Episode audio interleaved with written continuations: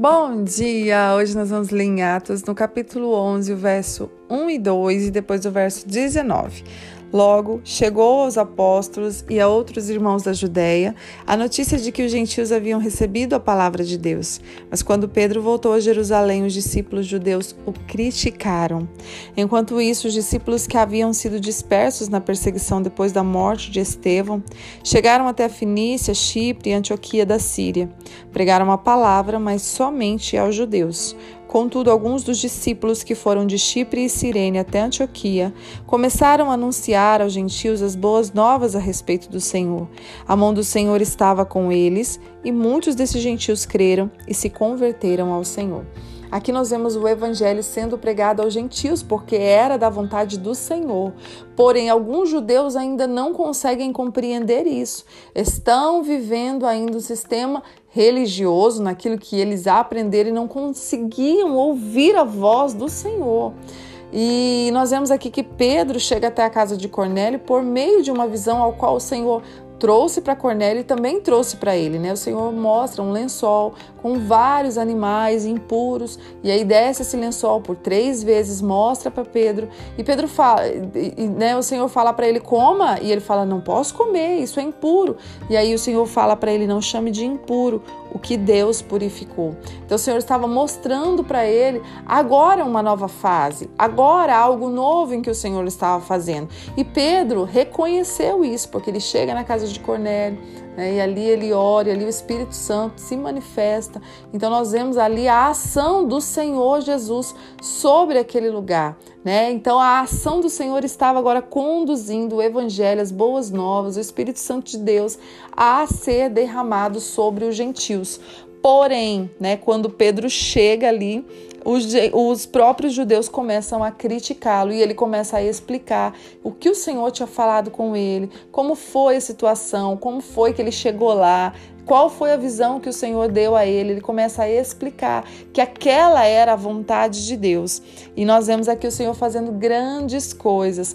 Porém, gente, tinha muitos cegos no meio, muitos judeus que conheciam a palavra, que sabia da existência, mas na mente deles o evangelho era só para os judeus. Eles não conseguiam entender a, o, algo novo que o Senhor tinha trazido para eles, a nova, né, a, a, algo é, de excelência que o Senhor já havia descido sobre eles, já havia capacitado né, e já estava movendo. Eles não conseguiam entender o mover do Espírito, eles estavam ainda né, bitolados naquele pensamento anterior. E eu começo a refletir aqui nisso, e muitas das vezes entre nós, às vezes a gente né, segura em alguns pensamentos e a gente se segura naquilo e a gente não consegue perceber o que Deus está fazendo.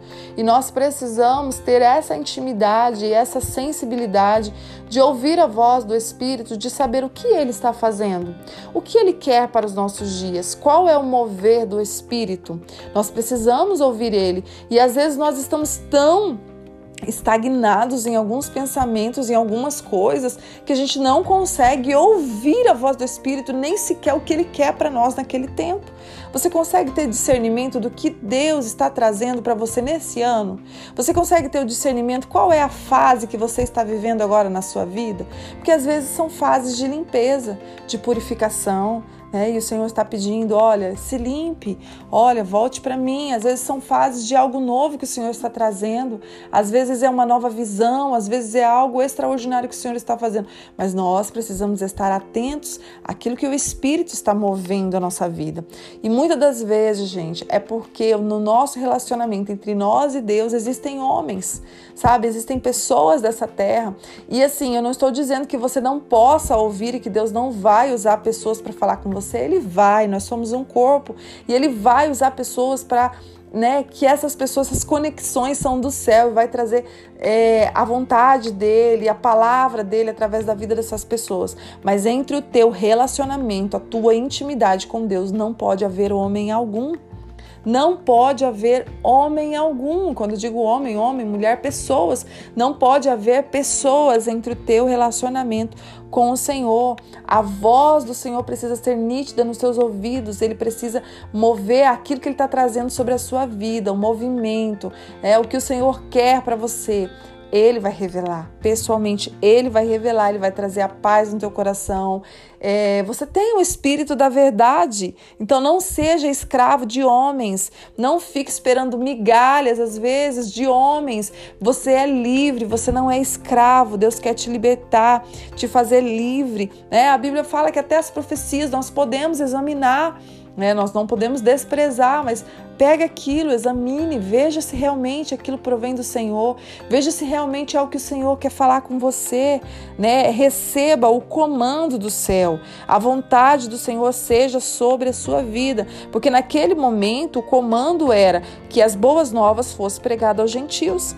É, o Senhor já havia concedido aos gentios o mesmo privilégio dos judeus de se arrepender, de ter direito à vida eterna, é, mas agora muitos judeus não estavam conseguindo ter esse discernimento. Então, Tenha discernimento do tempo que você está vivendo, daquilo que o Senhor quer para a tua vida, né? Eu me lembro agora que nesse ano que se passou, eu peguei muitas funções, muitas coisas para fazer e eu não, já não estava conseguindo ouvir a voz do Espírito, até que o Senhor falou para mim: Priscila, você está com muitas funções, você está com muitos cargos, não tem me agradado, você tem se distraído. Então, muitas das vezes o Senhor vai pedir para você: não fique só com isso, só com aquilo, né? Só com duas funções, só com uma, eu não sei. Cada um tem um plano plano personalizado para cada um de nós.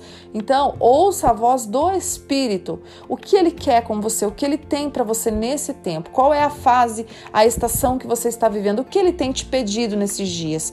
E muitas das vezes nós, diante de tantas situações, de tantas pessoas falando ao mesmo tempo, de tantas vozes, nós precisamos fechar a porta do nosso quarto, nós precisamos ficar em silêncio, nós precisamos ouvir o Senhor e aquilo que ele tem para você nesse tempo. Então, ouça o Espírito Santo de Deus. Nessa manhã, pergunte para ele, pergunte o que ele está movendo, qual é o movimento sobre a sua vida, qual é a vontade dele, o que ele tem para você. Né? Não seja escravo de homens, seja livre, porque o Senhor te fez livre. Você precisa ouvir somente a voz do teu Pai. Pai, muito obrigada por essa palavra, Pai. Nos liberta, Pai, nos liberta de da escravidão, nos liberta, Senhor, da fala humana, nos liberta muitas das vezes de sermos escravos de sistemas. Pai, por favor, nos liberta, traga libertação sobre a nossa vida. Nós queremos ouvir a tua voz nesta manhã, para que nós possamos saber quais são os direcionamentos que o Senhor tem para nós, qual é a tua vontade e em que nós iremos te agradar.